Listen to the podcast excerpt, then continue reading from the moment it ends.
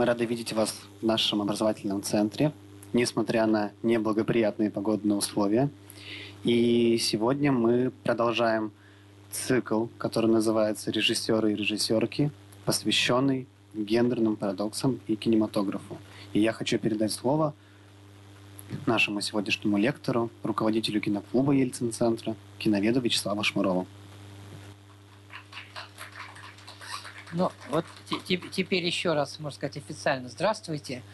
А, мы сегодня поговорим про Надежду Николаевну Кашеверову, автора очень многих известных, ну, по крайней мере, старшим поколением фильмов. Вот сейчас, например, видите, какая она была мужественная и смелая. Это во время съемок фильма «Укротительница тигров». Она могла совершенно спокойно вот так вот себя вести с хищным животным. Но я хотел вам начать немножко с другого. Во-первых, очень удачный жанр, по-моему, да, вот фан-ролик. Ну, по крайней мере, э, вот я как э, преподаватель ГИТИСа не могу заставить студентов смотреть старые фильмы, ну, по крайней мере, в большом количестве. А в таком дайджесте вдруг мы увидели самые сочные, аппетитные эпизоды, и, может быть, появится желание увидеть все. По крайней мере, это какая-то все-таки такая просветительская уже, так сказать, идея. А второе заключается вот что. Я сегодня утром в социальных сетях написал, что лечу в Екатеринбург, что мы будем говорить про э, Кашеверову, и вдруг получают такое сообщение. Фаина, Раневская имеется в виду, ее ненавидела. Называла бездарью, которой случайно повезло. Впрочем, от нее, то есть от Фаины, всем сильно доставалось. Вот можно было на этот отзыв, так сказать, никак не отвлекаться, ну, мало ли кто что пишет в социальных сетях.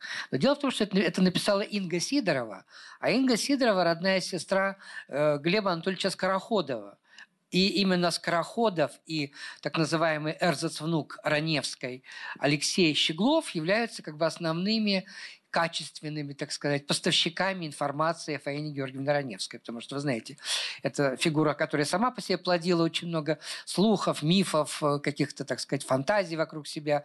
Потом это подхватывали другие, потом это стало бизнесом в наше время. Но вот есть два надежных источника, которые о Раневской писали именно так, как ну, э, оно было, ну, по крайней мере, э, на, почти со стопроцентной, так сказать, уверенностью можно сказать, что так и было. Это вот Щеглов и Глеб Скороходов. Но та же Инга Сидорова все-таки э, пишет о том, что Фаина Георгиевна человеком была не очень добрым, поэтому, конечно, могло достаться и Кашеверовой. Во всяком случае, во всяком случае, о Кашеверовой можно сказать одну очень важную вещь.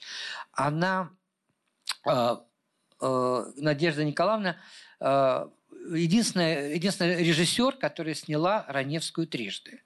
Вот э, это, видимо, все-таки стоило большого труда, потому что Раневская не любила э, сниматься, поскольку э, в съемках э, актер всегда был очень скован в том, что он должен стоять на определенной точке, не выходить из кадра. И особенно Раневская не любила озвучку. Уж как там она озвучила э, мультфильм «Малыш и Карлсон», остается только догадываться. Потому что, в общем, конечно, это, вот эта вся техническая сторона профессии ее абсолютно ну, возмущала, как бы делала ее э, такой очень э, скандальной даже в каких-то случаях.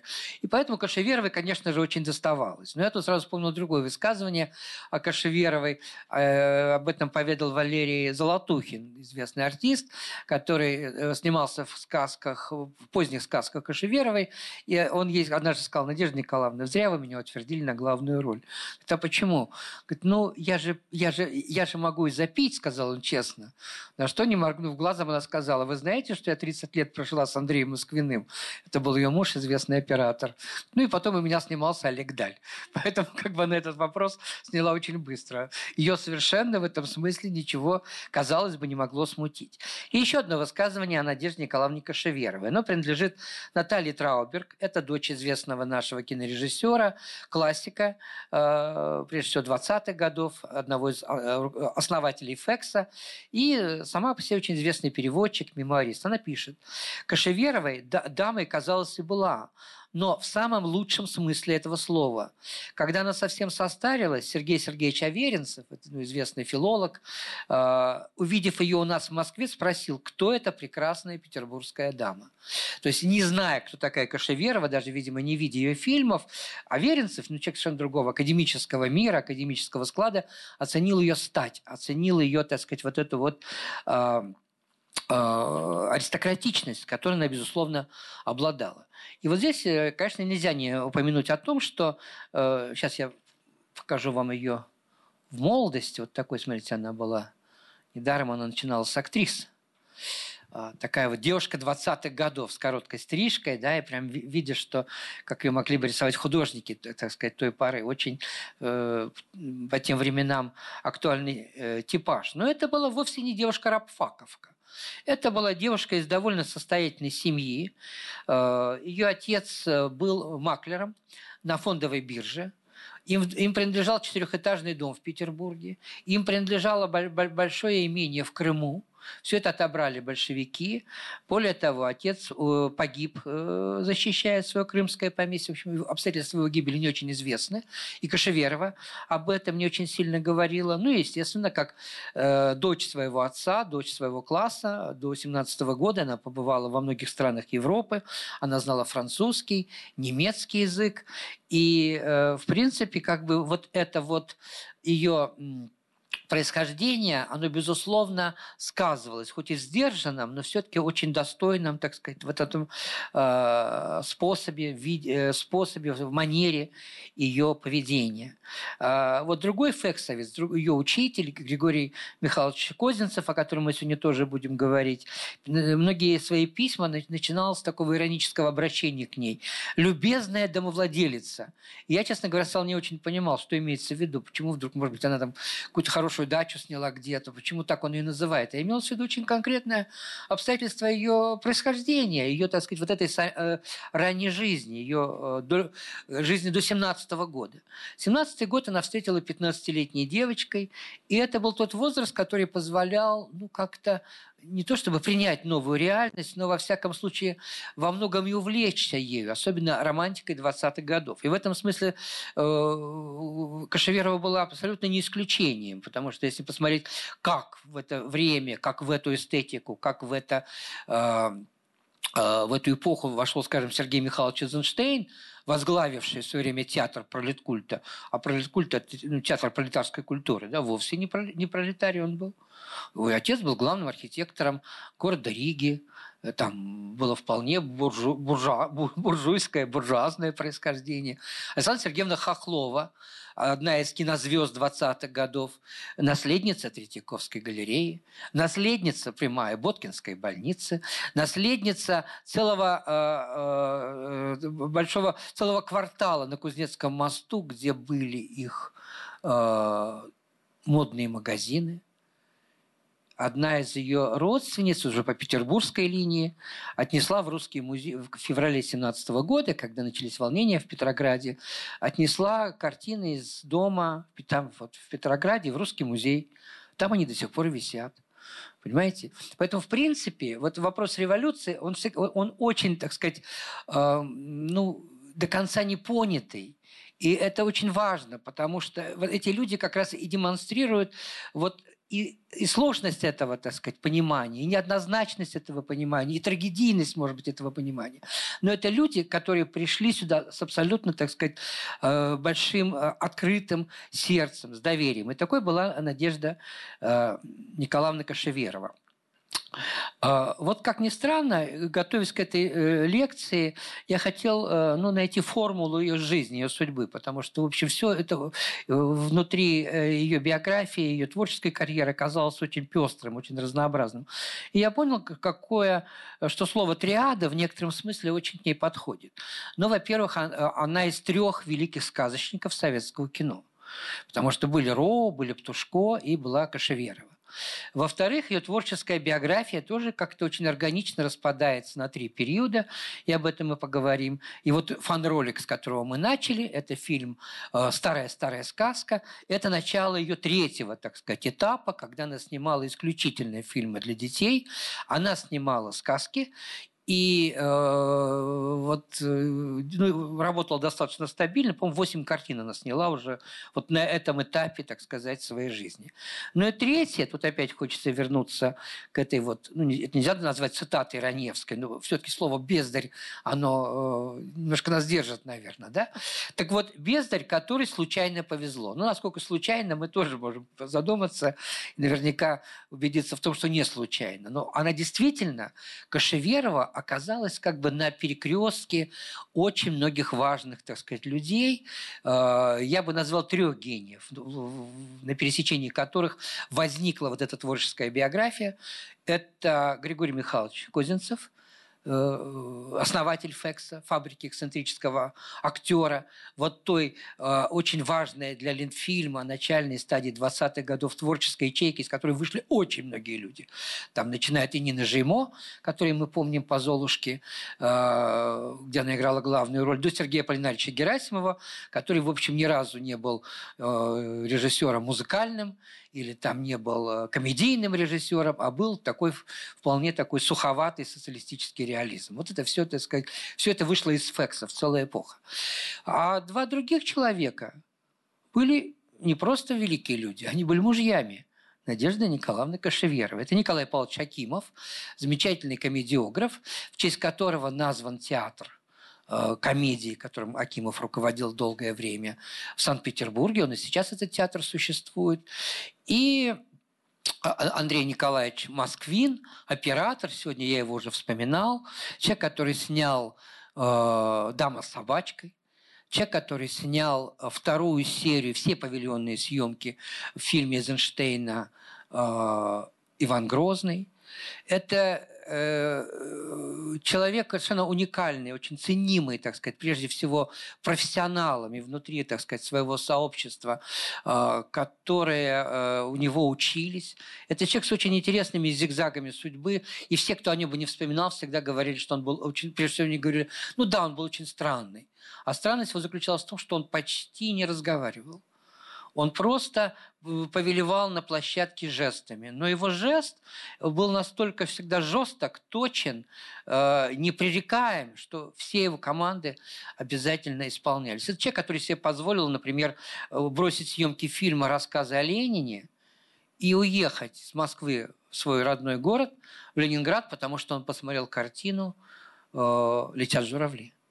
Увидев работу Русевского, своего ближайшего ну, может быть, и не товарища, а даже, может быть, скорее конкурента, он понял, что, оказывается, кино – это вот это вот, а не вот то, что снимается ну, по инерции в силу какой-то такой вот, так сказать, заданности. Он уехал. Он не боялся не здороваться с секретарем партийной организации Ленфильма, зная, что он стукач в прошлом. И с ним никто ничего не мог сделать, потому что он был безусловный профессионал. В 1958 году его назвали лучшим кинооператором мира. И э, кто-то называл его кудесником цвета. Юсов говорил, он умеет снимать воздух. И даже Урусевский, вот, э, чей фильм э, «Летят журавли» произвел на Москвина вот такое серьезное впечатление, э, не был для него примером для подражания. Но и Русевский, в свою очередь, к нему относился, вот, так сказать, с не меньшим, с не меньшим э, уважением, потому что он понимал, что э, Москвин может сделать то, чего не может сделать он, Русевский. Может быть, это было два главных оператора, но, по крайней мере, вот той эпохи, так сказать, сталинского, постсталинского, оттепельного, может быть, кино. Вот так вот, э, так сказать, если определить. И это все э, внутри одной биографии. То есть вот три э, сказочника, три эпохи внутри одной жизни и три человека, каждый из которых очень сильно влиял на режиссера Кашеверова. Может быть, она умела отражать этот цвет. Может быть, она не была бездарью, но ей действительно повезло в том плане, что она умела выжить сохраниться, э, э, как-то сформировать себя внутри вот этих очень разных людей. Мы сейчас увидим, насколько в, этом, в этих словах есть, есть своя правда. Начнем все-таки с киносказочников, потому что действительно это тоже помогает понять место э, Кашевер, Кашеверовой вот внутри вот этого сообщества. Ну, начнем Начнем. Самый младший из них – это Александр Артурович Роу. Э, вот он за камерой, рядом оператор Сюренский, они почему-то, так сказать, здесь поменялись ролями. Ну и Георгий э, Францевич Миляр, э, который в роли Бабы Яги. Вот Роу – это воплощение русской народной сказки. Вот у каждого из этих сказочников была какая-то своя тематика – была своя специфика. Вот это русская народная сказка. По щучьему велению, Василиса Прекрасная, Конек-Горбунок, Кощей Бессмертный, э, Мария Искусница, Морозко, главный его фильм, который очень хорошо прозвучал на Венецианском кинофестивале, Огонь, вода и медные трубы и так далее, и так далее. То есть здесь такая беспримесная с точки зрения литературных источников сказка. То есть он как бы шел целиком от фольклора. Это человек, который наполовину, кстати сказать, был ирландцем. Ну, это, видимо, свой свойство такое наших художников, быть еще кем-то. Э, второй человек – это Александр Лукич Птушко, самый старший из них. Вот он уже работал тоже с русским материалом, но скорее это был материал э, русской литературы. Э, да, он тоже снимал очень разные фильмы. У него были и «Новый Гулливер», и «Золотой ключик», «Алые паруса» по Грину, «Сказка о потерянном времени», вот неожиданное такое вкрапление Евгения Шварца. Но все-таки вот основную такую сюжетную линию создавали такие картины, как «Каменный цветок», «Садко», Илья Муромец, Руслан и Людмила. То есть это Пушкин, это э, э, сказы Бажова, уральского писателя, это э, э, былины потому что и Садко, и Илья Муромец. И это фильм «Ви», э, может быть, самый известный сегодня, по крайней мере, от молодежи, которым Птушков был всего лишь художественным руководителем. Но если учесть, что режиссерами были два дебютанта, можно представить, какой вклад лично Птушко был в эту самую картину.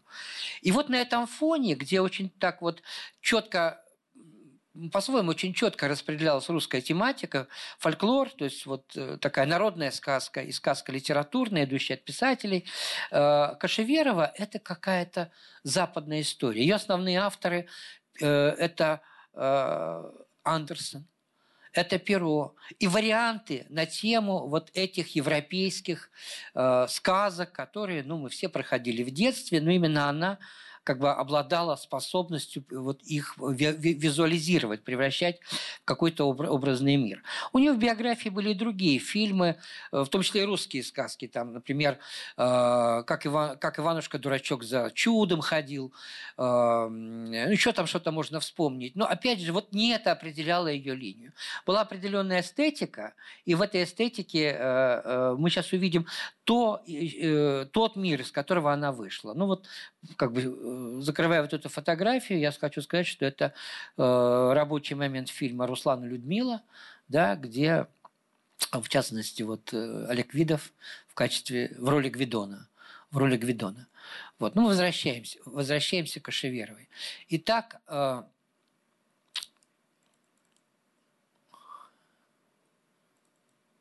ну, давайте вот на эту фотографию посмотрим. Итак, три эпохи и, и три, так сказать, очень э, сильных влияний. Но прежде всего, конечно, э, Григорий Михайлович Козинцев. А, Козинцев, сейчас я открою эту папочку. Вот они, периода фексов, совсем молодые люди. Вокруг них Каплер, Герасимов, э, очень много э, э Тамара Макарова, очень много известных актеров, Георгий Жонов, э, Петр Олейников и так далее. Они сами достаточно молодые, они не были учителями с точки, э, как бы сказать, с позиции какого-то другого поколения, они были внутри этого поколения, но они были наиболее яростными, наиболее собранными, собранными наиболее концептуальными. И вот Надежда Николаевна Кашеверова, которая закончила э, такую вот актерскую школу при э, театре, который назывался «Вольная комедия», ну, была предоставлена сама себе. И в 27 году она пришла на фабрику эксцентрического актера. Это вот более поздняя фотография Козинцева. Вот это период его расцвета, его самый известный, самый признанный фильм «Гамлет» с Иннокентием Михайловичем Смоктуновским. И вот здесь мы видим основных исполнителей Смоктуновский Гамлет, Офелия Анастасия Вертинская и Михаил Названов, который играл Клавдия. Какая-то очень мирная фотография, хотя на площадке там было не все очень мирно. А вот, так сказать, э, с Эйзенштейном. Это его э, старший коллега, можно сказать, его учитель. Э, ну, Козинцев, Козинцев сформировал Кашеверову, у нее не было актерских амбиций. Э, практически неизвестны ее работы в кино. Даже будучи хозяйкой площадки, так часто бывает, когда человек, ну, как бы, что называется, пользуется служебным положением, она никогда не снималась. Она совершенно забыла вот эту свою первую профессию, но э, работала очень часто в роли второго режиссера. И э, вот готовясь к этой встрече, я перечитал, э, перечитал ну, не могу сказать, что все пять томов или шесть томов Козинцева. Я просто по ссылкам, слава богу, это академическое хорошее издание, ну, хотя бы посмотрел, что, собственно говоря, говорил о ней Козинцев. И надо сказать, что он в ней очень ценил верного соратника. Она была вторым режиссером или ассистентом режиссера, или помощником режиссера, это называлось везде по-разному, на трилогии о Максиме. Она очень серьезно относилась к этой работе. А, после этого она получила возможность самостоятельной работы работы. Потом опять, так сказать, были там разные проблемы. И она, в сущности, этим никогда не чуралась. Она была производственником. И вот, когда смотришь, э, так сказать, вот по линии вот этих всех шести э, томов, что пишет о ней Козинцев, он в ней отмечает прежде всего ее производственные качества. И нигде ни разу он не говорит ничего о ее лучших картинах, он не хвалит Золушку, он не обращается к фильму «Укротительница тигров». Собственно говоря, для Козинцева она и была осталась как бы его помощницей. И я, в этом тоже усмотрел определенный парадокс, потому что, в общем... Нет, там есть один случай, когда он, рекомендуя, пишет, что она поставила Золушку. Но если вот в этих томах ни разу нету ни оценки, ни взгляда, ни какого-то э, суждения по поводу лучших ее картин, наверное, это указывало на том, что все-таки ее держали за персонажа второго ряда, что вот она была прежде всего той женщиной, которая Э, умела организовать площадку, ну и заодно в свободное время она еще что-то снимала. Вот это интересный парадокс, потому что то, что выбрано кинематографистами, отчасти киноведами, но и кинематографистами тоже в качестве э, вот такого классического кино, и то, что зрители очень часто называют, не просто называют, а проходит время, десятилетия, вдруг фильм остается в числе культовых, вот в этом есть какая-то удивительная разница. И в частности, э, Козинцев не упоминает «Золушку». Но «Золушка», может быть, и сегодня самый известный фильм Кашеверовой, во всяком случае, после его колоризации, может быть, для, кого, для кого-то в этом нет ничего хорошего, но все-таки это способ детям сегодняшним, которым, которых сложно убедить, что черно-белое кино – это здорово, так сказать, есть как бы способ показать им, им это самое кино. Вот так вот такие вот случаи бывали. Вот я недавно э, у меня была телепередача по поводу фильма Рогового офицеры. Вот та же самая ситуация. Ведь Роговой не был профессиональным режиссером. К нему было довольно презрительное отношение на киностудии имени Горького, потому что марку режиссера несли очень высоко. Всегда брали только тех, кто закончил обязательно в ГИК. Это, э, ну, целые биографии есть, э, не состоявшиеся или не в полной мере состоявшиеся из- из-за того, что человек как, как бы не был таким вот режиссером. А зрители, э, а зрители фильм «Офицеры» любят. И почему его любят, сказать очень сложно, при всем при том, что там 100 соредактором, сорежиссером картины были еще вот эти самые цензорские ножницы, потому что фильм-то очень сильно порезали, а все равно любят. И вот в этом есть тоже какой-то свой удивительный парадокс. Может быть, может быть, Кашеверова, как часто бывает, э, если на съемочную площадку приходит второй режиссер, как правило, как правило, он хорошо владеет жанром, и он умеет снимать жанровое кино. И второй, он очень хорошо разбирается с актё... Э, в актерах. А со многими из них уже поработал на других картинах, и поэтому тоже может их привлечь в свое, так сказать, кино. Но я вот так длинно для того, чтобы вам зачитать э, то, что написал о ней Козинцев, когда э, э в 59 году исполнилось 30-летие Господи, что же мне крутится-то? 30-летие работы Кашеверовой в кино. Вот спорная мысль, но любопытно. Мы сейчас просто ее сможем э, прокомментировать.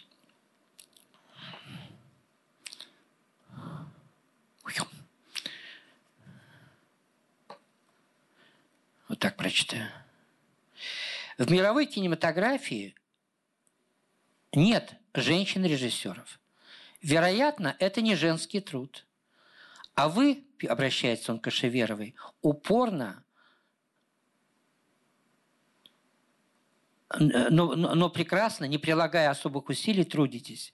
Вы прошли весь путь от помощника режиссера, потом ассистента, потом монтажера, второго режиссера и, наконец, постановщика. Вы знаете, сколько труда э, весит метр пленки и сколько э, нужно сил, чтобы была хорошая монтажная склейка. Вы в нашем деле рабочий человек, труженик, и честь вам за этот труд. Вот все, что он нашел, что искать, так сказать, в год 30-летия ее работы. Но я почему это читаю? Не для того, чтобы сказать, какой Козинцев э, высокомерный, а по другой причине. Потому что э, я посмотрела, что такое женское кино по состоянию на 1959 год. И вот здесь такой интересный есть момент, потому что э, вот сейчас, когда в свете политкорректности переписываются очень многие истории, действительно установлено, что э, во Франции в 1896 году, то есть через год после официальной э, проведения сеансов братьями Люмьер, э, в Париже был поставлен фильм «Капустная фея». Это такая э, фантазийная история, фэнтези. Э, режиссер Алис Гиблаше, которая, э, которой было 23 года, и она очень долгое время возглавляла производственный отдел французской студии «Гамон», сняла около тысячи картин, и даже сегодня, чтобы, так сказать, меня не обвинили мужском шовинизме. Я даже вам покажу эту картину, она тем более очень коротенькая. Это про то, как рождаются дети. Вот их находят в капусте. Вот «Капустная фея». Вот первый женский фильм.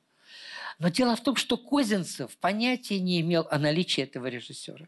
Это все имена, которые к нам пришли сейчас, когда захотелось увидеть, а что в эти годы делали э, меньшинства, в том числе и кинематографические меньшинства, каково, каковым были женщины-режиссеры. И вот эта замечательная биография, она, кстати, впоследствии уехала в Голливуд, в 20-е годы прекратила свою режиссерскую карьеру. То есть это Алис Гиблаше была э, прежде всего режиссером немого кино, оставила мемуары у нас, к сожалению, не изданные. Интересно было бы, конечно, прочитать. Но вот это вот женщина-режиссер. Ну а если говорить о тех, кто все-таки известен, кто все-таки прописан в истории кино. И вы знаете, здесь э, с Григорием Михайловичем приходится согласиться, потому что они Сварда, Вера Хитилова, там, наша Кира Муратова или Татьяна Леознова, они начались как раз в том самом 59 году, или чуть раньше, или чуть позже. Но вот тех имен, которые составляли ну, какую-то более-менее академически уже составленную, прописанную историю мирового кино, вот, те, э, вот этих имен имен еще в практике не было. И здесь получается, что самой известной фигурой женщины-режиссера была э, не больше, не меньше Лени Рифеншталь, э, режиссер Третьего Рейха, режиссер, снявшая «Триумф воли», два фильма про э, Берлинскую Олимпиаду 1936 года. Но это режиссер-документалист. Мы можем вспомнить нашу из сферы Ильиничну Шуб. Это, но это тоже режиссер, так сказать, документального кино. И действительно, сколько, сколько-нибудь значимых фигур не было. Не было. И вот Кашеверова, как бы сказать, приобрела Э, даже репутацию, ну не то чтобы режиссера номер, э, режиссера женщины номер один в истории, но, по крайней мере, в истории Ленфильма. Они стали говорить в те же годы, что это первая женщина-режиссер на Ленфильме. И вот эту э, историю я тоже хочу, так сказать, опровергнуть.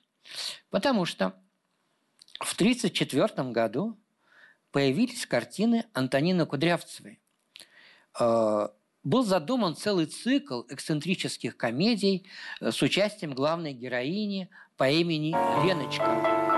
А Леночкой была и Нина Болеславна Жеймо. Ей было, ну давайте посчитаем, фильм 34 года, она 9 года рождения, ей было 25 лет. И травестийные персонажи, травестийные актеры, то есть взрослые актеры, которые играют детей, в кино еще были возможны кино еще были возможны. Может быть, последней точкой вот этого кинематографа, когда чисто театральный принцип приглашения взрослого актера на детскую роль э, работал в кино, это будет «Золушка». Это будут очень большие баталии вокруг утверждения той же Нины Болеславны Жимо, но мы сейчас к этому как бы подойдем. А вот это вот очень интересный такой момент, потому что все-таки чем дальше вот в 30-е годы развивалось советское кино, оно уже становилось звуковым, э, то тем больше оно попадало как бы в такие лапы социалистического реализма. Оно э, и жанрово, и стилистически, и персонально очень, так сказать, ограничилось. Именно в эти годы вышло, скажем, постановление, четко фиксирующее, какие режиссеры из немого периода переходят в игровое кино, какие, так сказать, остаются в прошлом. В 1934 году состоялось большое совещание, посвященное, в 1935 году, в начале 1935 года, э, посвященное 15-летию советского кино. Всем режиссерам э, раздали ордена, они как генералы, полковники, все получили какие-то погоны, понимаете, их как бы прописали в некую такую иерархию. Но приход звука в кино, с одной стороны, да, породил вот эту вот э, а, так сказать, формирование вот этого эстетического метода, который называется социалистический реализм. А с другой стороны, возникла очень интересная и, и, и по-своему очень редкая ситуация. Ведь первый звуковой фильм в Советском Союзе был снят в 1931 году. Но требовалось еще несколько лет для того, чтобы пере, э, переоборудовать все киноустановки в стране. И поэтому до маленьких городов, до деревень звуковые фильмы просто, ну тот же Чапаев или «Веселые ребята» просто не доходили, потому что там не было возможности их нормально показать. И вот было два варианта. С одной стороны, Чапаев выпускали немым, все, так сказать, переводя в титры. Но это очень разговорная картина. Вы же понимаете, сколько места там занимали титры. Это был не очень э, эффективный путь. И вот тогда, вот тогда, вот в эти три года, между 31 и 34 годом, запустили целую серию картин, которые предназначались как бы для сельских киноустановок, для маленьких городов. И вот сюда хлынули все режиссеры, которые не могли себе найти работу в большом кинематографе. Именно вот в этом сегменте кино дебютировал Михаил, Михаил Ильич Ром, когда поставил фильм «Пышка» по Мапасану. А много ли вы знаете экранизации Мапасана в советском кино? Ну, раз-два и обчелся. И именно там дебютировала Фаина Георгиевна Раневская. Ну, случайно, конечно, потому что, в общем, тогда кинематограф к ней еще не сильно присматривался. Но все-таки этот дебют состоялся. И вот эта Антонина Кудрявцева сняла фильм э, «Разбудите Леночку» про девочку, которая проспала школу, которая не хочет ходить в школу. Ну, немножко такой воспитательный фильм. Но фильм, безусловно, навеянный американской комической вот тем э, грандиозным жанром, который был сформирован Чаплиным, Вестером Китоном, Гарольдом Ллойдом. И поэтому здесь эксцентрика, гэг имели первостепенное значение. И это вот Антонина Кудрявцева. Забытое ныне имя. И видите, даже Ленфильм говорят о том, что Кашеверова первая женщина-режиссер. Не прав, потому что должен хотя бы сказать, что вторая женщина-режиссер. И это после «Разбудите Леночку» э, была картина Э, Леночка Виноград, была еще намечена целая линия вот этих картин именно для актрисы, именно для Нины Жеймовков, которые видели Чаплина в юбке. Вот. Но времена менялись, правила ожесточались, и, так сказать, ничего этого уже не случилось. Антонина Кудрявцева окончательно перешла в разряд вторых режиссеров, а вторым режиссером работала на, на той же самой «Золушке». Но надо сказать, что Енину Жимо в «Золушку» ну, не то, чтобы она привела, ну, в общем, э, это была довольно популярная актриса, Нина Жимо. Но все-таки вот в большей степени с ней работала Антонина Кудрявцева, потому что они были знакомы, у них был творческий уже какое-то творческое такое сообщество. И это тоже, так сказать, интересно, как бы интересно знать. А что же в это время у самой, у, у самой э, Кашеверовой. Вот она сняла первую свою картину «Аринка», очень успешную. Сняла она ее в соавторстве с режиссером, который потом тоже не выбился, так сказать, в первачи. Его фамилия «Музыкант». А, ну, была такая современная лирическая история о любви, о производственных отношениях. Этот фильм «Аринка», он собрал в прокате 22 миллиона зрителей. По тем временам это очень большие цифры, потому что еще той киносети, которая, ну, скажем, возникла там на период 80-го года, когда там, пираты 20 века собрали 100 миллионов зрителей. Ну, просто не было, да, и поэтому это был хороший результат. И вот она шагнула как бы к своему, своему следующему фильму, уже самостоятельной работе. Это к вопросу о том, как трудно она шла, так сказать, в своей профессии. И этот фильм называется «Галя». Это короткометражный фильм или среднеметражный фильм, но он любопытен по нескольким причинам. И прежде всего потому, что этот фильм был запрещен. Так, сейчас у меня включится. Галя.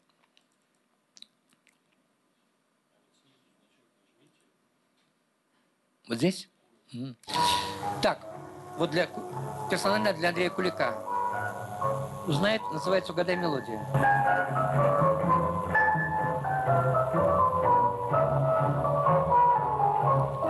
Композитор здесь Никита Владимирович Богословский. Под эту музыку шла программа «Время» через, через сколько-то лет, да? Богословский я снова предложил, видимо, как оригинальную мелодию. Вспоминаете? Программа «Время», да? Вот заставка программы «Время».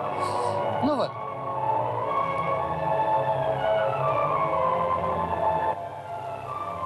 Так вот, тема этой картины э, довольно, ну, не то что неожиданная, но сегодня почти никак не разрабатываемая, не, упоминаем, не упоминаемая. Это советско-финская война. И мы здесь можем увидеть Ленинград 1939 года, правда, все в декорациях.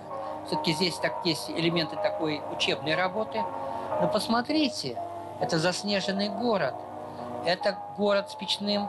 Э, сейчас мы увидим декора... уже, так сказать, сцену внутри декорации. Это, это город, в котором очень холодно. Потому что город э, отапливается дровами. Так неожиданно, 39 год, Ленинград отапливается дровами, дров не хватает, идет война. И такое ощущение, что это не 39 год, а 41 или 42 и уже какие-то признаки блокады, и уже признаки какого-то э, совершенно оторванного от мира города. А это фильм очень благостный, кстати, по сути своей, потому что здесь абсолютно тимуровский сюжет, про то, как надо помогать семьям, чьи э, мужчины ушли на фронт, отцы, там, братья, ушли на фронт, э, сыновья ушли на фронт. И вот здесь мы опять же видим э, девочку в роли э, женщину, точнее говоря, травести в, в, в роли девочки. Вот. И, ну, просто покажу вам финал этой картины.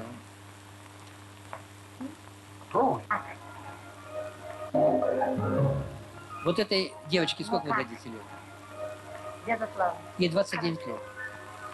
Это Марина, это Мария э, Барабанова. Она потом у, у Роуз играет кота в сапогах.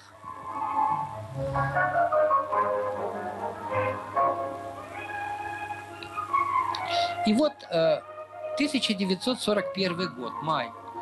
В Комитете по делам искусств проходит совещание, связанное с э, анализом и критикой даже очень большой репертуарного плана на там, 41 год. Через месяц небольших начнется война. И вдруг под запрет попадает целый ряд картин, из которых, вот опять же, здесь я вижу людей э, моего поколения или постарше, которые эту картину прекрасно знают. «Сердца четырех». Серовой, да? Помните эту картину? «Сердца четырех» и Соликовска. А, этот фильм был запрещен в 1941 году. В 1943 его разрешили, в 1944 его разрешили.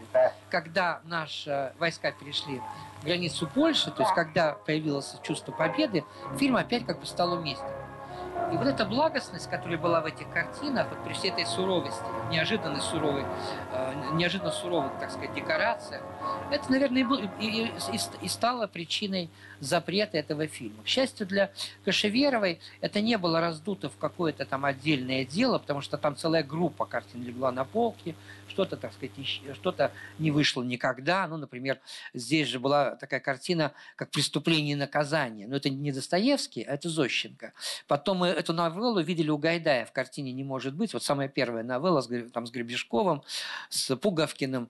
А э, первая экранизация этой новеллы – это 40-й год. Там эти роли играли Игорь Ильинский и Мария Владимировна Миронова. Вот захотите это увидеть, придете домой, в сети найдете. Это все есть. Это очень любопытно, э, так сказать. Вот это запрещали как бы. Вот и сатира лишняя была не нужна. И самое главное – это благостность. Вот что такое «Сердца четырех»? Все, все стало вокруг голубым и зеленым. Да? И э, эти наши замечательные военные, вместо того, чтобы готовиться к войне, они флиртуют. Они все время в летних лагерях, они там в каких-то, так сказать, своих замечательных, так сказать, любовных, амурных взаимоотношениях. И вот это очень смущало. Я думаю, это был как раз результат вот этой очень неоднозначной, как писал поэт, незнаменитой финской войны незнаменитой, потому что стало понятным, что, в общем-то, ничего хорошего нас не ждет. У кого-то, видимо, было это понимание, хотя у кого-то, если говорить про то, как эта война началась, как, так сказать, э, что происходило дальше, наверное, этого, так сказать, взаимо взаимопонимания э, ни у кого не было. Вот этот первый период творчества Кашеверова – это ее какие-то совместные постановки, там, где она была э, сорежиссером с кем-то. Он завершается тем, что э, послевоенное время, в 1947 году, довольно большим успехом, прокатным успехом, выходит фильм «Золушка». И вот сейчас мы о нем, о ней поговорим более Принц взглянул на поподробнее. меня три раза. Улыбнулся. Это раскрашенная версия, раза. ну уж извините. Один раз. Один раз. Вздохнул один раз. Один раз. Итого пять. А мне король сказал, «М, очень рад вас видеть. Один раз. Один раз. Ха-ха-ха. Один раз. Ха-ха-ха. Один раз. Проходите, проходите. Здесь дует. Здесь дует. Один раз. Один Итого раз. Итого три раза. А для чего вам нужны все эти записи? Не мешай нам веселиться, изверг. вечно он ворчит. Такой бал. Пять и три, и девять. Итого девять знаков внимания высочайших особ. Ну, теперь, мои дорогие, я добьюсь приказа. Обратите внимание на актрису, которая слева от Фаины Раневской. Это Лена Юнгер. Вот сейчас о ней будет очень интересная история.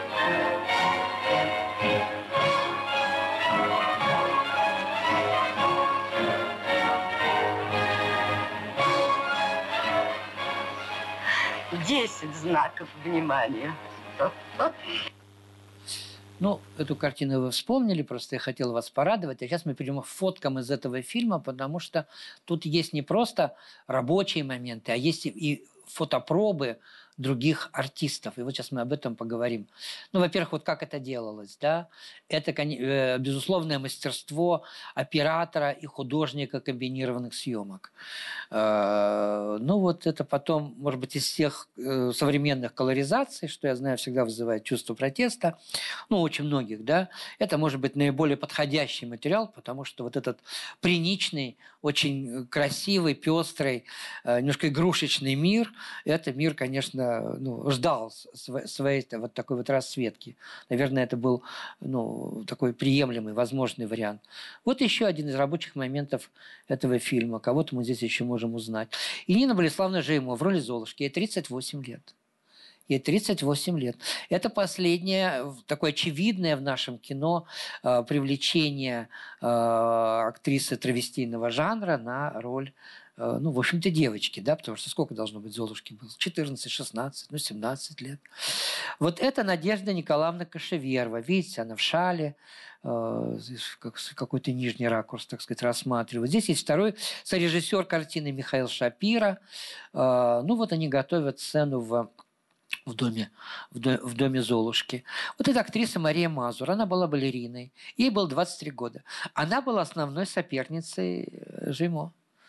И надо сказать, что фильма в это время снимали, снималось еще немного, все пробы обязательно обсуждали в Москве, не только на, на Ленфильме, и Большой художественный совет, Министерство кинематографии, или там кабинет по комитет по делам искусств.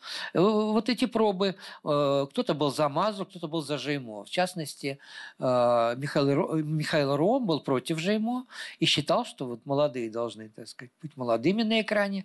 Это, кстати, не очень соответствовало и мировым стандартам тоже. В Голливуде тоже, как правило, в это время актеры, актрисы на 10 лет старше своих персонажей. Э, Этого кинематограф не стеснялся. Все-таки исходили из того, что ну, важен был опыт, и потом это были уже звезды. Это были звезды, а звездой в одночасье не становится. Для этого требовалось какое-то время. Поэтому эта практика была нормальной, но все-таки от Джеймо требовалось какое-то еще и мастерство. И Герасимов, который знал Жеймо по фексам, просто ну, умолял, чтобы назначили Жеймо, понимая, что ее, он сказал, просто ее творческая биография закончится, и сейчас мы ее на эту роль не утвердим. Вот маленькая фотография, сейчас я ее увеличу. Тоже один из рабочих моментов. Вот здесь мы как раз видим и Жеймо, и Раневскую в роли э, мачехи, и вот опять же, так сказать, Надежда Николаевна Кашеверова. Вот. И еще одна интересная... Да, ну вот такую Золушку вы, конечно, никогда не видели. Ну, было холодно. Вы уже понимаете, что это первый послевоенный год. послеблокадный город. Э, многие женщины, подростки курили, курили, потому что там Баталов курил с 14 лет. Он говорит, а как бы это от голода и от холода, от того, чтобы просто себя чем-то занять, от того, чтобы стянуть себя в какой-то вот кулак такого, какой-то воли, что ли. И вот же ему такая милая, прелестная, маленькая. А ее же рост был у меня даже где-то записано. И я вам сейчас скажу, сколько, какой был у этой замечательной актрисы, чтобы точным быть. Да, метр сорок восемь сантиметров. Вот вам и, так сказать, и Нина Жеймо. А вот это то, что могло быть, но то, что не случилось. Надежда Адамовна Нурм в роли мачехи и вот та же э, Мазур – балерина э, Кировского театра, которая могла сыграть Золушку. Вот здесь была очень интересная коллизия. Где-то пишут, что, на, э, что Шварц чуть ли не специально мачеху писал для Раневской. Ничего подобного. Шварц очень любил вот эту актрису. Она была ведущей актрисой э, театра комедии Николая Павловича Акимова. И э, в большей степени Шварц настаивал на, на ней. И вообще как бы ему был свойственен такой ленинградский патриотизм. Он не очень хотел московских артистов. И, а за судьбу Надежды Адамовны, о которой мы мало что знаем, она ни разу не снялась в кино. Вот есть одна только фотография, которая где-то всплыла в связи с тем, что ну, про Золушку очень много пишут. И вот что о ней вспоминал. Очень действительно за нее волновался и переживал Евгений э, Львович Шварц. Э, Николай Павлович Акимов, вот главный режиссер театра комедии, потом театра его имени, великолепно понимал, что за актриса норм. Но у него была суеверная ненависть к неуспеху, брезгливость. Он сторонился таких своих соратников, словно боясь заразиться. И загадочный для меня полууспех Нурм его раздражал, как некая ее личная бестактность. И она это чувствовала и пылала, и Бонди, это ее муж, актер, кстати сказать, в его версии до сих пор идет пьеса Лев Горович Синичкин, э, ну, русский водевиль, горько дымился рядом с нею. Э, и вот э, удивительная история. Вот сейчас вышел сериал «Раневская», который я внимательно посмотрел. Я понимаю как бы существо вот таких вот, так сказать, произведений, которые бы я отнес к жанру историко-культурных комиксов. Потому что это надо э, сфабриковать, сформировать в одну линию некие э, такие пикантные истории из жизни. Интересные случаи из жизни, как часто спрашивают. Расскажите смешной случай там на площадке, да, стоит артист, такая не знает, что ответить.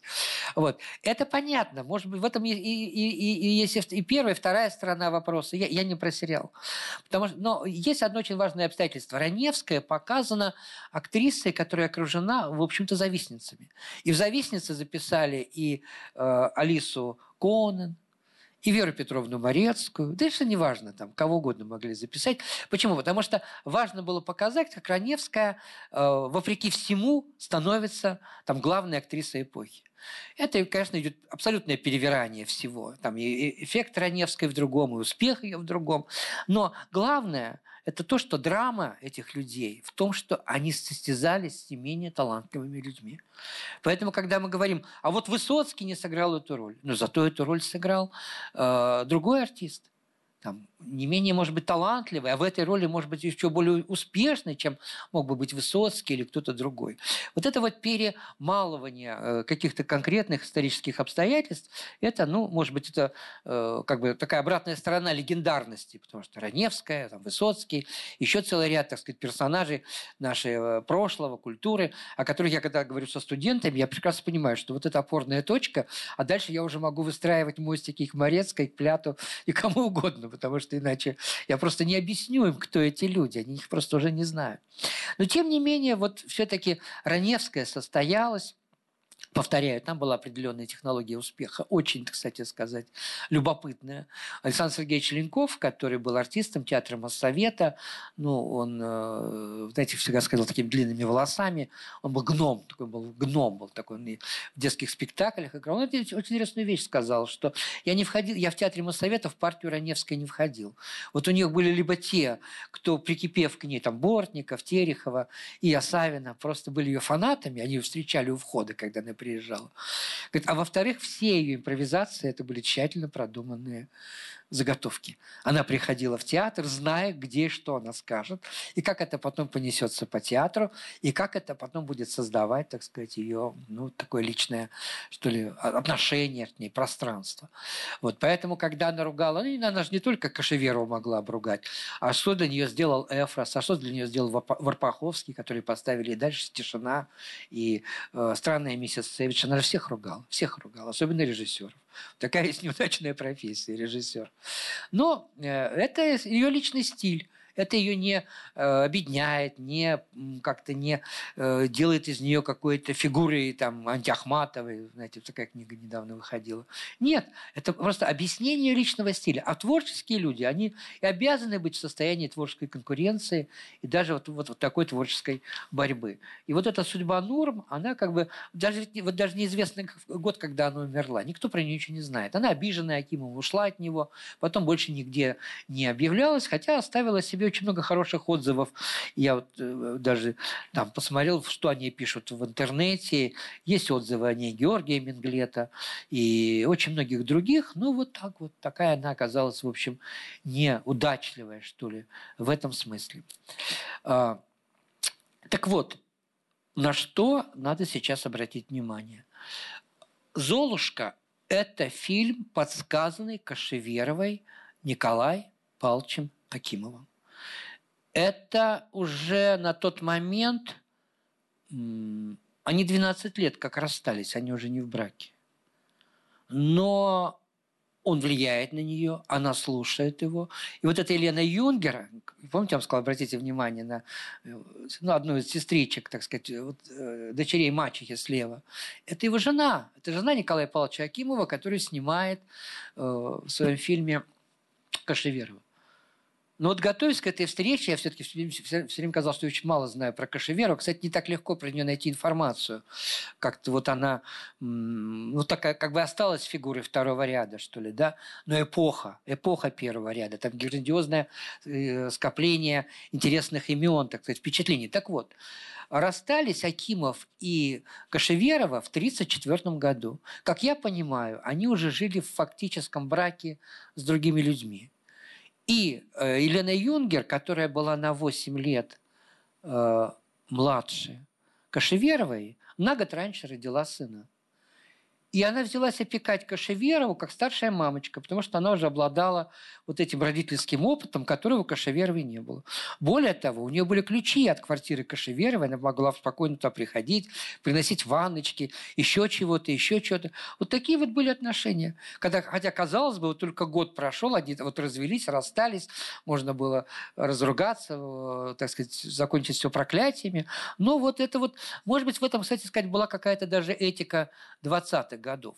Но это к слову, это, конечно, не есть там что-то главное, а главное это то, что э, связано э, с Николаем Павловичем Акимовым.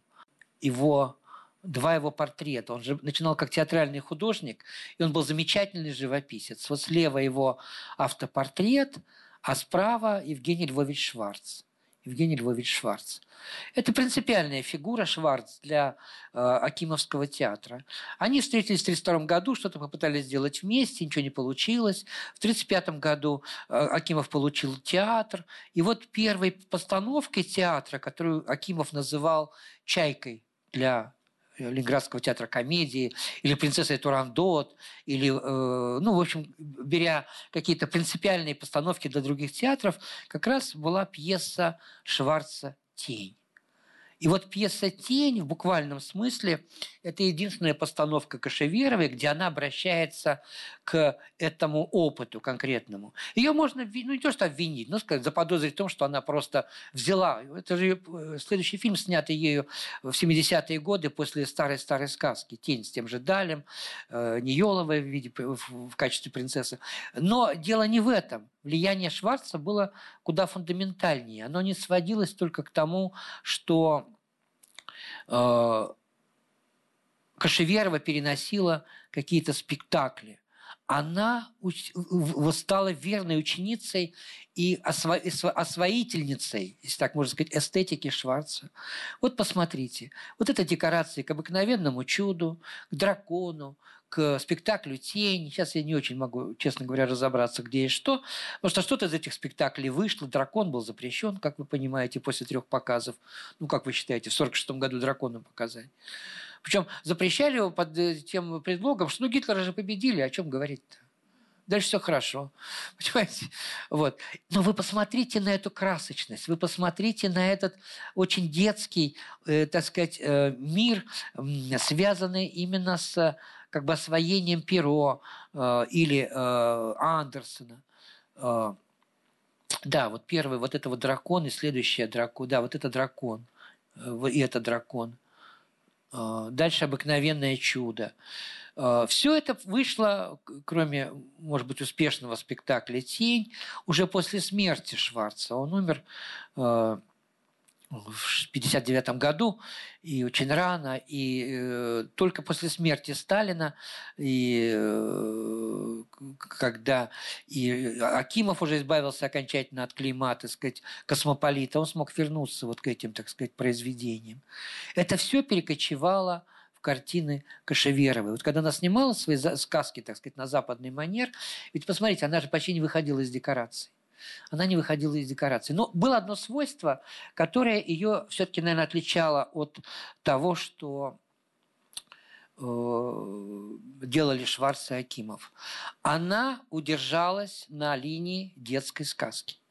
Сила Шварца была в том, что он нес подтексты. Спасло Шварца от репрессий, я считаю, два обстоятельства. Первое обстоятельство то, что он шел по линии детского театра. Ну, экранизация снежной, э, то есть инсценировка снежной королевы. Э, сценарий Золушки, там инсценировки еще чего-то. В основном, кстати, он очень много советских пьес писал, о них просто не вспоминают. Это первое. А второе, он был ленинградский писатель. В Москве его всерьез никто не рассматривал. Не, он, не, он был как бы опять же вот для Тюза. Такая рубрика «Писатель для Тюза». Понимаете? То есть ну, никто не вчитывался, не всматривался на его счастье на его счастье.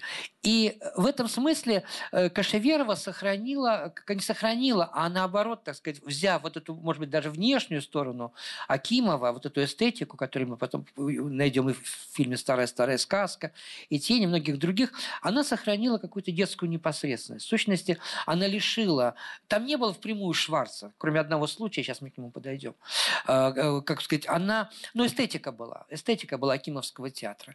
И вот она ее сохраняла сохраняла именно в расчете на детского зрителя. В то время как в это время появился другой режиссер, очень вам известный. Его зовут Марк Анатольевич Захаров, который не меньшей степени вышел из того же истока, не меньшей степени вышел из Шварца, еще в большей степени из э, Акимова. Ну, вспомните, что такое обыкновенное чудо и как это отличается от того от того, что мы сейчас видим в этих рисунках. И, но он как раз уже шел по линии подтекста, по линии фиги в кармане. В кармане. И самое удивительное, это было телевизионное кино, и с властью был какой-то какая-то негласная, непонятная договоренность. Власть как будто бы соглашалась на эту фигу в кармане, понимая, что эта фига дойдет далеко не до всех а только для какой-то наиболее образованной части населения, ну и пусть удовлетворится, ну и пусть себе спокойно живет. Понимаете? И вот это вот то, то, тоже очень странно. То, то, тоже очень странно, но я имею в виду то, что как вот это наследие Акимова, э, ну как бы передавалось потом. В связи с Марком Захаровым это почему-то никогда ну, почти никогда не, не артикулировалось. Как будто бы Марк Захаров очень оригинальный режиссер. Я тоже сюда пришел не ругать Марка Захарова, мы любим Мюнхгаузен, обыкновенное чудо, но все ленинградцы, театралы особенно, всегда немножко хихикали, когда речь шла о таком очень высоком каком-то вознесении, о, так сказать, каком-то культовом, э, так сказать, э, э, создании как бы вот такой культовой рамы для, так сказать, этого режиссера. Ну вот, чтобы эту папочку закрыть, давайте еще посмотрим на какие-то другие работы, портреты, портреты Николая Павловича Акимова. А, ну, вы, конечно, узнаете, кто это. Он рисовал Раневскую.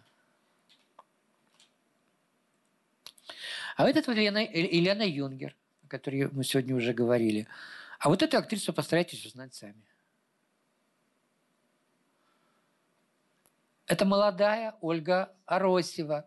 И начинала она тоже в этом театре. Это потом она сбежала, уехала в Москву, работала в театре сатиры.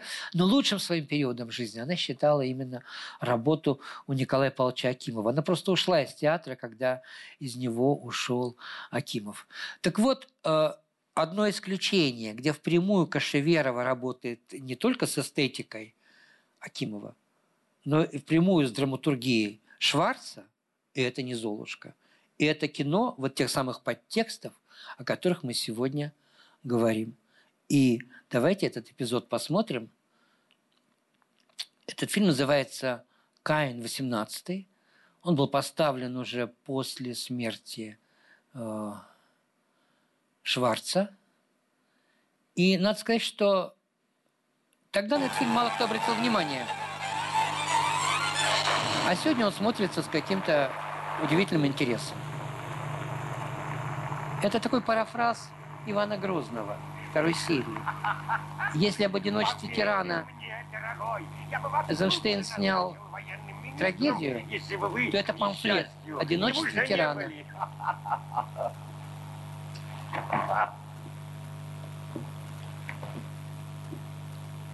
Очнитесь, профессор, и приступайте к работе. В самый кратчайший срок вы должны приготовить мне миллион таких комаров. Ваше Величество, такое количество. Неужели Это смертоносные комары, которые могут вызвать ядерный взрыв. Жалко, но в конце концов мы с вашей помощью сделаем много ну, да. комаров. Я говорю о людях. Люди будут детьми и родителями иностранных родителей. Ваше Величество, но ведь люди, живущие на земле, почти все иностранцы. Кроме нас. Поймите, профессор, как только они взорвутся, оставшиеся не взорвавшиеся оцепенеют от страха. Как только они оцепенеют, их можно брать голыми руками. Вот так. Заборно. И я буду вот так их держать, пока они не поймут, что находятся в надежных руках. Они поймут, Ваше Величество. Как только они это поймут, мы внедрим в них нашу культуру и наш каинский образ жизни. Все люди станут богатыми. Кроме бедных, земля превратится в рай. И в этом раю будет один Бог. Я. Господи, прости меня грешного. Конечно, и ты тоже. Мы будем работать сообща. Благослови меня, коллега, на мой комариный подвиг.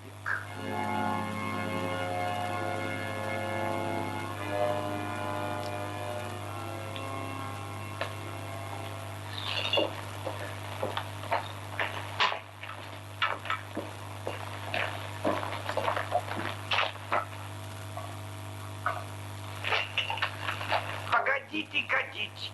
Я еще не выступил. Где моя Каинова печать? Я говорю о газетчиках. Пустить Каинову печать!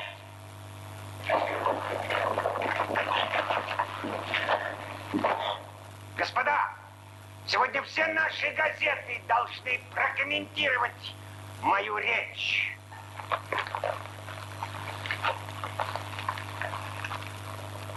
Сегодня, опираясь на этот сосуд, Библию, сегодня, опираясь на этот сосуд и Библию, мы должны показать свой страшный оскал всему остальному миру. Показывай. М?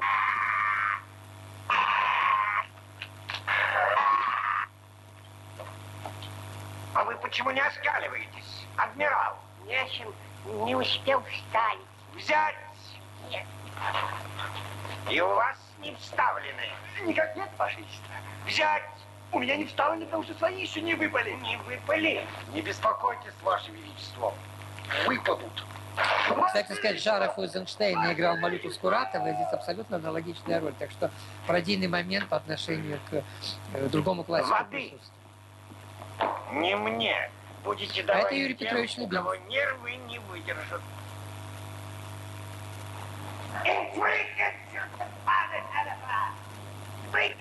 А что это? Речь короля.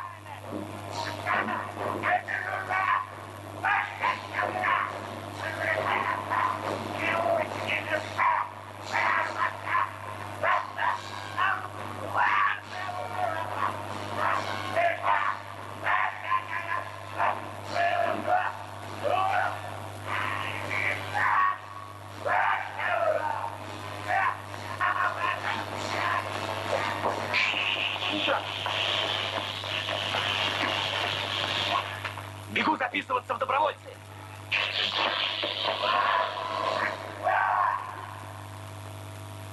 Я кончил.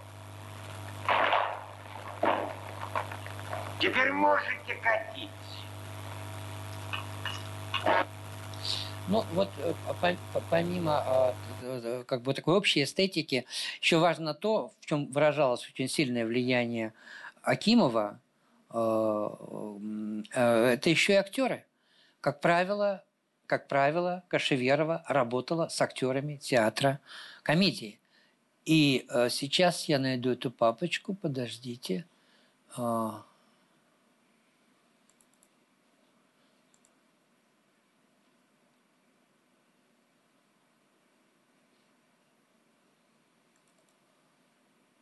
Ну, вот начну э, с Галины, э, с Га- с Галины Короткевич. Она умерла два года назад, не дожив э, нескольких дней до своего столетия. Если вы помните фильм Никиты Михалкова «Пять вечеров», сам самое начало, когда по телевизору поет Надя, как Коврова, честное слово. Ну, это фоном идет, конечно, может, вы на это не обратили внимания, но обратите, когда этот фильм снова будут показывать. Вот Надя Коврова – это она, Галина Короткевич. Она последняя актриса блокадного театра. Смерть ее была замечена только любителями театра, даже, по-моему, не знаю, рассказывал ли о ней канал «Культура», надеюсь, рассказывал, да. И, по всей видимости, она последняя актриса фронтовых бригад, которая вот умерла, так вот, так сказать, на таком преклонном уже в, тако- в таком преклонном возрасте. Так вот, после фильма «Золушка» началась эпоха малокартиния. И э, Кашеверова опять впала вот это состояние, когда она могла работать только с Козинцевым. Вот они вместе с ним делали фильм «Белинский». Это мучительная картина была для всех. Она делала с Поликалом сталинского кино. Там э, были обмороки, по-моему, прямо на съемочной площадке. Ну, снимали, что делать. Но появилась возможность снимать фильмы-спектакли. Поскольку, э, как вот э, началась эпоха малокартиния, э, Иосиф Виссарионович Сталин однажды поинтересовался, сколько у нас снимается фильмов в год. Ему назвали там, ну, допустим, 50. А Он говорит, хорошо, а сколько хороших? Ну, лет ну, фильмов 30. А сколько очень хороших? 10. Ну, так 10, сказали ему на обум. Вот 10 фильмов, и давайте будем снимать, сказал Иосиф Сталин. Это, конечно, было полное подтверждение исторического материализма, или там как это называлось, диалектического материализма, потому что закон перера- перерастания количества в качество здесь как бы, в общем, почему-то не работал. И вот на, больш... на экраны стали выходить, э, попадать в фильмы, спектакли. То есть кинематографисты для того, чтобы хоть как-то себя закрыть, потому что боялись репрессий, боялись того, да просто не запускали в производство более или менее реалистичные фильмы. Ну, то, тот же фильм «Звезда» по Казакевичу, первая версия, например. Ее же положили на полку. Же- слишком жертвенно показана война. Сталин искал способы, э, показ, э, как бы искал новый миф о, ре- о реальности, искал, э, как правильно показывать войну. Это, это все было сделать очень нелегко, потому что народу надо было предъявить какую-то новую картину мира. Люди пережили такую войну, они вправе были рассчитывать на какую-то внятную перспективу, на будущность. Они никто им хорошего ничего не обещал. И самое главное, никто бы при всем желании, наверное, в рамках того, э, так сказать, тоталитарного режима предложить не мог. И поэтому стали выходить картины, фильмы, спектакли. И вот здесь впрямую творчески совпали Акимов и Кашеверова. Вот вышел фильм «Весна в Москве», как раз Надя Коврова из фильма «Пять вечеров». Это ну, фрагмент из этой картины. Какие-то другие фильмы. Пока, наконец, в 1954 году не появилась картина «Укротительница тигров». Это э, год после смерти Сталина, и это начало той новой эпохи, которой все-таки хотелось какого-то какого-то, какой-то радости от жизни, хотелось какого-то удовольствия, какого-то отдохновения после всех этих, так сказать, перенесенных тягот. И вот это одна из первых картин э, с очень большим, кстати, успехом, прошедшая там 36 миллионов зрителей, по-моему, посмотрел за первый год проката, что в то же время неудивительно. Да, вот для молодежи рассказываю. А вы знаете, чем, ну, кино все-таки это индустрия. Вот иногда смотришь какие-то передачи, этот запретили, тут хотели, как будто бы сумасшедшие сидели там в Госкино или в Кремле Кремле, и вот это зарежем, и вот это подрежем. Ребят, надо было еще план выполнять. Нужно все-таки огромное количество денег давал кинематограф, да? И как вот было Гайдай, все понимали, что Гайдай – это золотые яйца. И кто бы эти яйца стал бы бить и, так сказать, разбрасываться ими. Естественно, что определенный компромисс между художником и властью, он существовал, иначе бы просто не было бы этой вот творческой, так сказать, какой-то эманации, не свободы, а именно творческой эманации, то есть какого-то творческого проявления и того, что зритель все-таки хочет смотреть. Потому что так или иначе диалог между публикой и зрителем и э, кинематографистами в советское время он был. Сейчас его нет. Поэтому современное российское кино, как правило, не имеет какого-то, какой-то большой поддержки, так сказать, внутри э, большой зрительской аудитории. К сожалению, вот так сегодня так, к сожалению, так вот складывается. А тогда вот эти уроны в прокате замещали показом фильмов, привезенных в качестве трофеев из нацистского архива. Показывали фильмы с Марикой Рёк, например. Да? Это же было э, девушка, Серенада Солнечной долины, девушка моей мечты. Это, кстати, уже и американское кино, тоже никого не спрашивали. С Америкой была холодная война. Раз вывезли из архива Третьего Рейха трофей, имеем право показывать. Вот так вот к этому. И на этом зарабатывали, только отрезали титры. Вот, чтобы все не очень понимали, что Мария Корек – это вообще-то официальная звезда Третьего Рейха. Это Любовь Орлова только у них. А, кстати, про Любовь Орлову. Потом замечательный, кстати, фильм Александрова «Весна», с Любовью Орловой. Он снимался на той же самой, в том же самом павильоне и на той же самой сцене, где еще год назад танцевала Мария Корюк. Мария Корюк. Это было на студии Барандов в Праге. И вот все-таки карнавальная ночь, укротительница тигров, такая, э, как, как, какое-то дыхание новых э, фильмов, и, и это комедии, и все это, конечно, очень тогда э, производило на публику огромное впечатление. Вот мы сейчас увидим фрагмент из фильма «Укротительница тигров». Здесь тоже Кашеверова не самостоятельно, она снимает вместе со старейшиной Ленфильма Ивановским. Но это все-таки уже Кашеверова. А что? У вас, уважаемая дочь, закрыла клетку после уборки. Неправда. Это ты не запер? Да молчи. Разбаловал девчонку? Ж не знаю, как ты ее натаскиваешь. А, курсы, видите ли, открыл на конюшне. Да, учу. И не только ее. Ну и что ж такого, товарищ директор? Я учусь, да, я учусь. Подождите, Воронцова, подождите. Что, что? А вы что, товарищ Алмаз, всякий раз у вас то одно, то другое, всегда виноваты не вы, а почему-то технический персонал. Я вынужден буду сообщить об этом в Главное управление цирка. Сколько угодно. Алмазов это аттракцион. Это имя, афиша, публика, касса. Я вам не нравлюсь. Да, верьте этой девчонке, а не мне. Пожалуйста, пожалуйста. Имею в виду, будешь изображать из себя общество. Выгоню. Бывает, что ты борщ. Да. Близко, я мне подпущу. Запрещаю.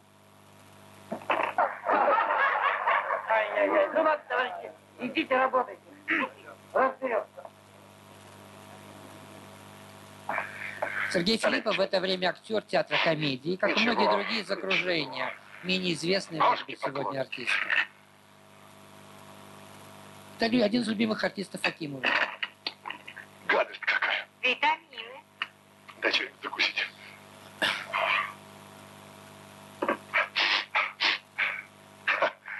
Пусть, пусть кто-нибудь войдет в клетку. Я пожелаю моим котятам приятного аппетита. Э, -э товарищ Пешов, да не будь Антона, не было бы и тебя. Казимир, видите ли, алмаз. А Пешов ему не годится. А И вот Кузьма обратите внимание, прокомментирую. А вот диалог. Минин, герой Отечества, не стеснялся, что он Кузьма. Брось ты, Василий Васильевич, свою дешевую демагогию. Меня ведь этим не запугаешь. Я ведь все равно буду жаловаться в Москву. Жалуй. Алмаз. Алмазов это имя. Фиша. Публика. Касса. Э, Вот негодяй. А споры дело.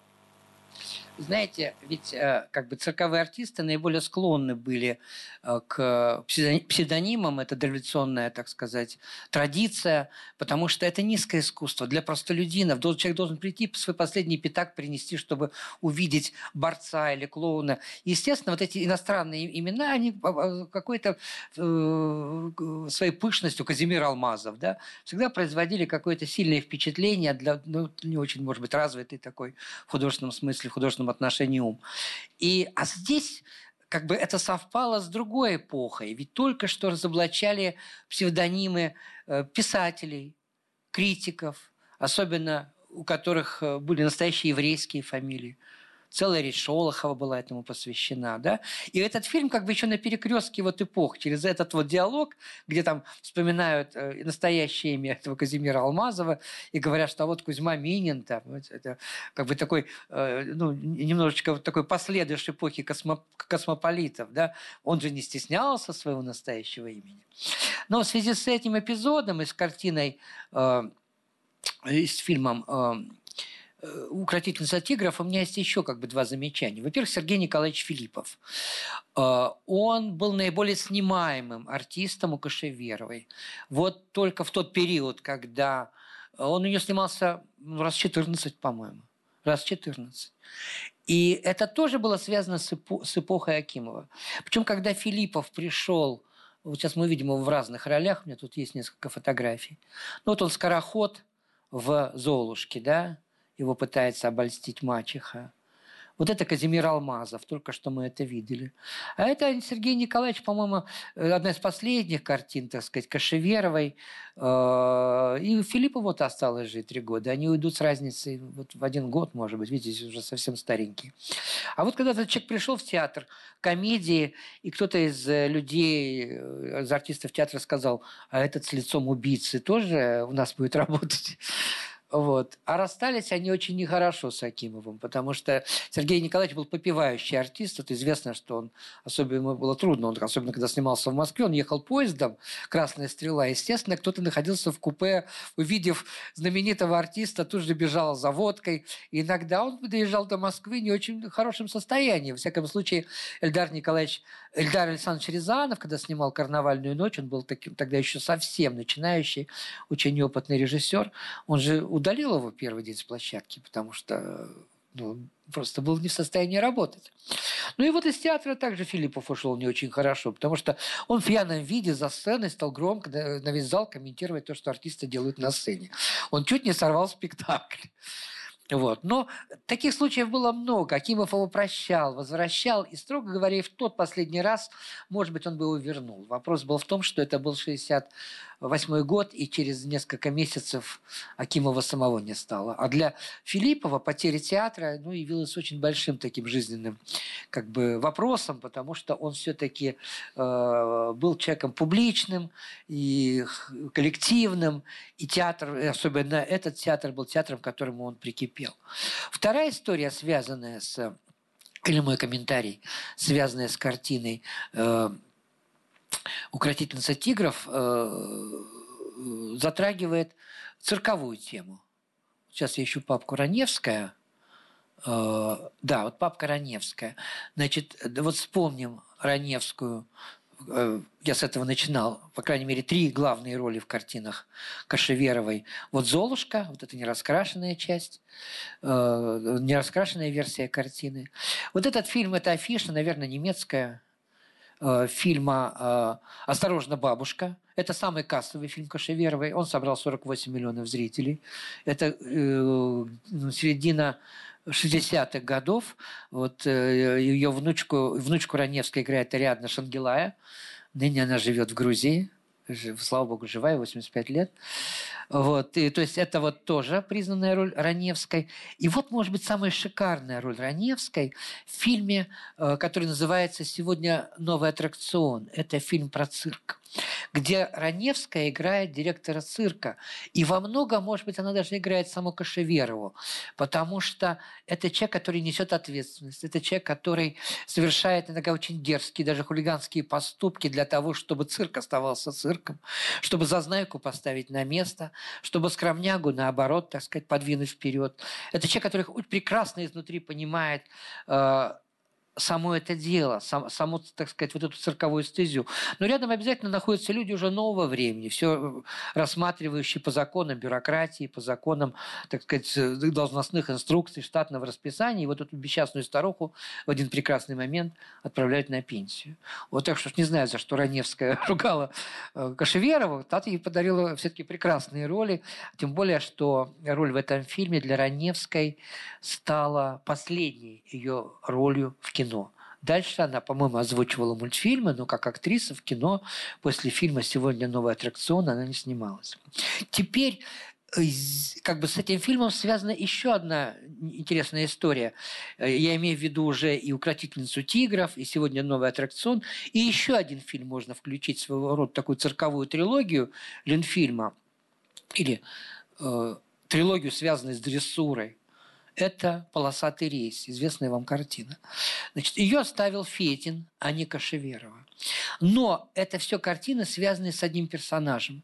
Этого персонажа зовут Маргарита Назарова. Сейчас мы ее увидим вот почти такая советская Мария Корек, советская блондинка, э, которую очень полюбил Никита Сергеевич Хрущев за ее смелость, за то, что она умела обращаться с тиграми. И однажды он сказал, а почему бы нам не снять картину, в которой бы Маргарита Назарова сыграла главную роль. Так появилась картина «Полосатый рейс».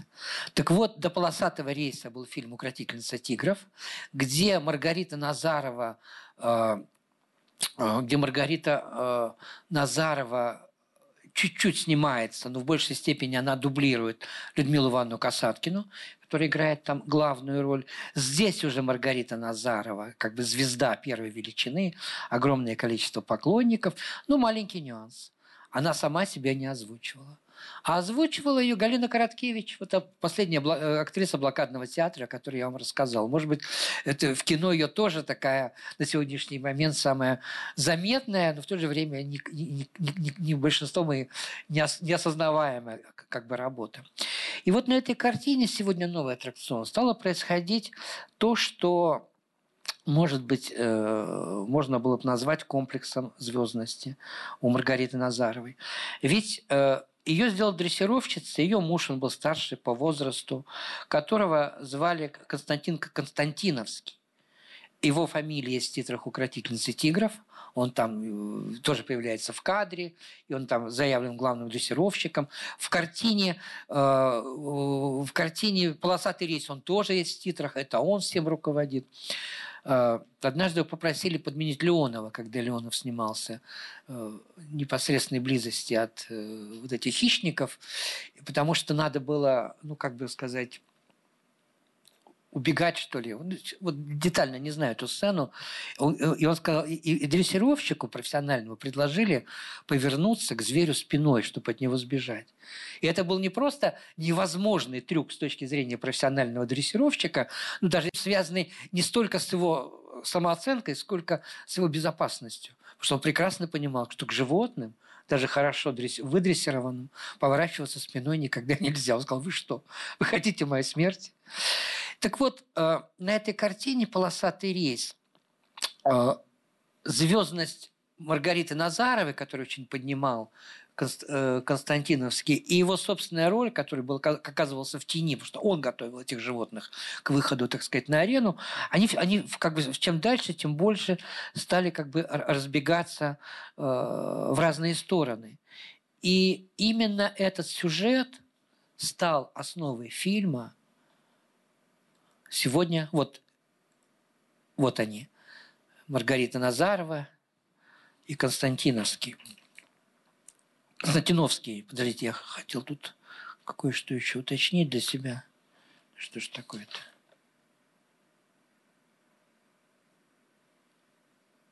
Это очень, важно, это, это, это очень важная тема. Дело в том, что э, сценарий фильма сегодня новый аттракцион, вот с Раневской, написали э, Дунский и Фрид. И именно они были сценаристами фильма «Полосатый рейс», хотя их в титрах нет. Там это была такая, ну, как бы форма договоренности. Они недавно вышли из лагерей, и, в общем, это была ну, попытка каким-то образом их внедрить в кинопроизводство. Подождите, у меня одна картинка из этой картины. Я возвращаюсь к Раневской. А, так это и была Раневская. Вот она. Так вот, вот эта зазнавшаяся дрессировщица, ее играла Марина Полбенцева, и есть Маргарита Назарова. И самое удивительное, что все, что произошло в этом фильме, предсказало ту трагедию, которая произошла через два года, когда на Константиновского э, напали его подопечные звери, он э, болел, он очень долго отходил и так и не смог отойти вот от этого, так сказать, от этого своего случая. А главным тигром картины э, и карнаваль, э, и э, укротительница тигров, и э, фильма «Полосатый рейс» был, был бенгальский тигр Пурш. Вот он здесь. Сейчас я вам покажу. Вот он. Пурш. А, к моменту съемок фильма «Сегодня новый аттракцион» его уже не было в живых. Он умер, у него там был какой-то сахарный диабет. Но биографию, кстати, я обратил внимание, в Википедии описано так, как будто бы это вот, ну, какая-то вообще мировая величина. Но действительно был очень знаменитый этот тигр. Вот. Так вот, Назарова позволяла себе с ним появляться в обществе. Она встречала Новый год в компании своего любимого тигра в ресторане «Астория». Это, конечно, очень, видимо, радовало всех, людей, которые окружали ее. И он действительно отличался ну, почти ручной такой э, своей повадкой. Он абсолютно казался неопасным. Но однажды и с э, Маргаритой Назаровой произошел вот такой, так сказать, несчастный случай, потому что тигр решил поиграть с, с ее бантом, большим бантиком. И он лапой затронул ее э, висок, и это была, в общем, такая довольно так сказать, э, э, произошел разрыв височной артерии. Вот как я прочитал вот про это дело.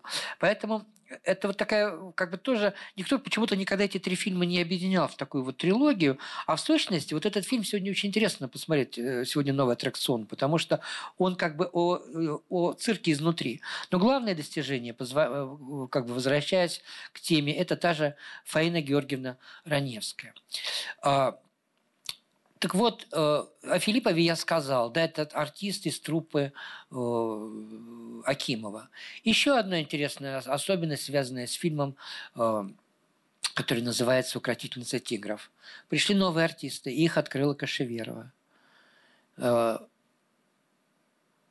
Николаевна Ургант. Потом она прославится ролью в фильме «Белорусский вокзал», бабушка Ивана Урганта. Первая роль в кино – это фильм «Укротительница тигров». Рядом в роли ее мамы Гликерия Богданова-Чеснокова. Это примадонна. Ленинградского театра музыкальной комедии. Очень специфичная для кино, но очень яркая в эксцентрических ролях. У Гайдая, например, она играла в фильме «12 стульев» э, героиню может, вы мне напомните, ну, названный ужин к ней приходит, так сказать, Ипполит Матвеевич. Вот. И, в общем, это первое появление на экране, по крайней мере, в, в том фильме, который дошел до зрителя. Это Людмила Ивановна Касаткина. Впоследствии звезда театра э, российской, до этого советской армии, народной артистка Советского Союза. И это тоже выбор, выбор Кашеверовой. Вот, в принципе, ее, ее, так сказать, первенцем таким как бы сказать, открытым ей актером мог стать Олег Иванович Даль э, которого она очень полюбила, э, когда еще он пришел пробоваться на роль, на небольшую роль в фильм «Каин-18». Но Даль был на выпускном курсе Щепкинского училища. Ему надо было э, думать о своем дипломе. И просто не отпускали тогда актеров сниматься, да еще в другой город. Поэтому она Даля вспомнила только через пять лет, когда снимала старую-старую сказку, а потом «Тень». Вот как раз с, э, с фан-ролика этого фильма мы и, и начали. И вот чтобы сказать о том... И Марина Ниелова. Выпускница Ленинградского театрального института Марина Ниелова. И вот Ниелова, которая, как правило, не дает интервью, и вообще как бы для журналистов очень тяжелый персонаж, вдруг я обнаружил целое высказывание ее о том, как она работала с Кашеверовой. Это настоящее признание. И я никогда ее и не забуду, и всегда буду любить хотя потому что она была первая в моей жизни и буквально меня за руку э, ввела в этот мир под названием кинематограф. Это была действительно моя первая роль. И я должна сказать, что, конечно, она рисковала. Она брала даже не, не кота в мешке, а даже просто какого-то совсем котенка в мешке. Потому что я еще училась только на втором курсе, и она всегда работала с замечательными артистами. И, в частности, в этой картине снимались э, просто, даже, я бы сказала, не букет, а целая клумба. Работа была замечательная, но я впервые вступила, собственно, на эту территорию, и не представляла себе, что это такое, и никогда не видела камеры, никогда не была на съемочной площадке. И мало того, что мною двигало, конечно, и любопытство, но и невероятный интерес к этому миру. Ну, пробовались на эту роль а, определенное количество актрис, по-моему, пять или шесть, они уже были все профессиональные. В общем, я понимала, что шансы мои невелики. Но, тем не менее, Надежда Николаевна, вопреки даже э, совету, который она спросила у Олега Даля, э, она ему показала пробы, и это было еще то время, когда режиссеры каким-то образом, ну, по крайней мере, если не советовались, то, по крайней мере, предлагали или выбирали варианты партнерства. И она спросила у Олега Далика, кого бы вы утвердили, значит, на, на роль принцессы, и он показав именно на мою пробу, сказал, знаете, что Надежда Николаевна, кто угодно, только не это. Показал на меня. Но тем не менее, я говорю, она пошла на этот риск, не знаю, чем руководствуясь, но пошла и, и должна сказать, что она принадлежала к тому культурному слою, который, к сожалению, э, становится все тоньше и тоньше. И это была школа, школа другая. Может быть, потому что она э, училась у Козинцева, и это дало ей, безусловно, много. Э, может, потому что она сама, собственно, так сказать, обладала той культурой, которая вообще, мне кажется, необходима. Не только в этом деле. И поэтому на съемочной площадке я никогда ни разу не обнаружила к себе какого-то отдельного другого, снисходительного, предположим, отношение как к человеку, который еще только делает даже не первый шаг, а первый шаг. Это было всегда уважительное, внимательное, доброжелательное отношение к артисту. Она любила артистов. Я знаю, что она была замечательный, нежный, тонкий и невероятный добрый человек. Ну, добрый не в понятии добренький, потому что как раз эти свои замечательные черты она пыталась скрыть. Она пыталась скрыть, что она очень теплый человек. О ней можно было бы сказать, как, как говорят, знаете, э, э, железный кулак, э, то есть желе, бархатный кулак в железной перчатке. Вот эту железную перчатку она всегда, так сказать, эту, эту партию играла. Потому что она была строга, она никогда не показывала, в ней не было сентиментальности, такой вот поверхностной сентиментальности. В ней было чувство. Чувство к артисту, любви любви, уважения, восхищения, интереса невероятного. Она никогда не отмахивалась от каких-то э, предложений актерских, она всегда очень внимательна была, но она была как будто бы строга. По крайней мере, она делала вид, что она очень строга. Вот такое вот интервью, наверное, мы им как бы завершим. А, ну, действительно, хочется сказать о том, что э, вот э, то мое поколение, более ранние поколения, которые выросли на советском кино, наверное, сейчас с изумлением обнаруживают, как оно быстро становится или стало уже архивом. И если всплывают какие-то отдельные имена, названия, то они совершенно не соответствуют вот какой-то официальной шкале или искусствоведческой, или тем более советской официальной шкале, потому что, ну вот, там, замечательный, о нем тоже можно говорить долго, Сергей Полинарович Герасимов, так сказать, связанный во многом с городом Свердловск. А что от него осталось? Ну, Тихий Дон. А что осталось от Кашеверовой? Золушка. А что осталось, и так далее, и так далее. Но вот это еще и свойство открыть замечательных артистов. Они ведь тоже продолжение. Вот так угадать с Далем, угадать с э, той же Мариной Ниеловой. Это, это какое-то продолжение. Его, чтобы мы себя ощутили в сказке, потому что, как мы поняли, фильмы Кашеверовой, они нас сегодня могли погрузить в абсолютно разные, так сказать, противоположные э, стихии. Я хочу закончить фрагментом из фильма «Золушка». Я только учусь. С добрым Но позвольте мне сказать несколько слов. Выслушайте меня. Давай послушаем его. Хороший мальчик, отличник, много читает. Игорь Клименков, ему было 12 лет. Ну, говори, мальчик, мы слушаем тебя. Дорогая Золушка, я целыми днями смотрю, как вы работаете. У вас золотые руки, удивительное терпение, и вы очень добрая. Вы не знаете этого, но я ужасно, ужасно с вами подружился. И хоть я и не волшебник, а только учусь, но позвольте мне вам сказать, что дружба помогает нам делать настоящие чудеса.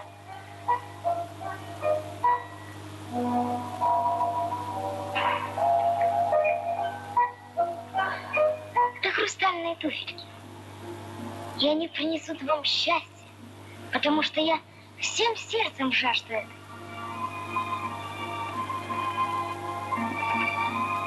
Возьмите Дорогие женщины, я вам, конечно, не желаю ходить в хрустальных туфельках, потому что, наверное, это очень сложно. Но, с другой стороны, красиво, и пусть этой красоты будет больше. Спасибо. Если есть вопросы, я на них отвечу. Так. Да. Друзья, у нас только ведется запись лекции. Я попрошу все вопросы задавать в микрофон. Спасибо.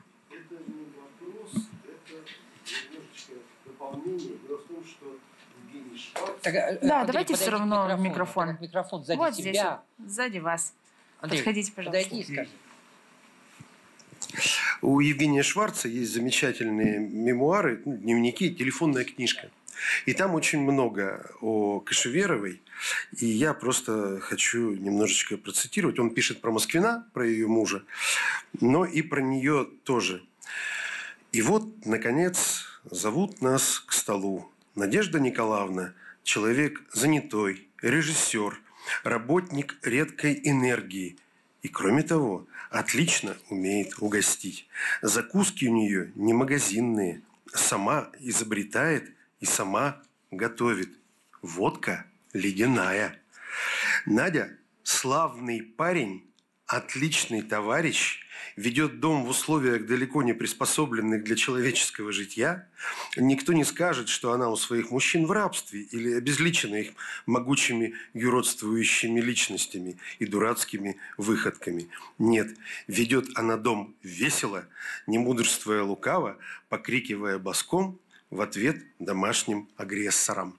А про фильм «Осторожно, бабушка» у меня такое предположение, что у нас его очень плохо знают, потому что исполнитель главной мужской роли Юлиан Панич не просто эмигрировал, он пришел работать на радио «Свобода».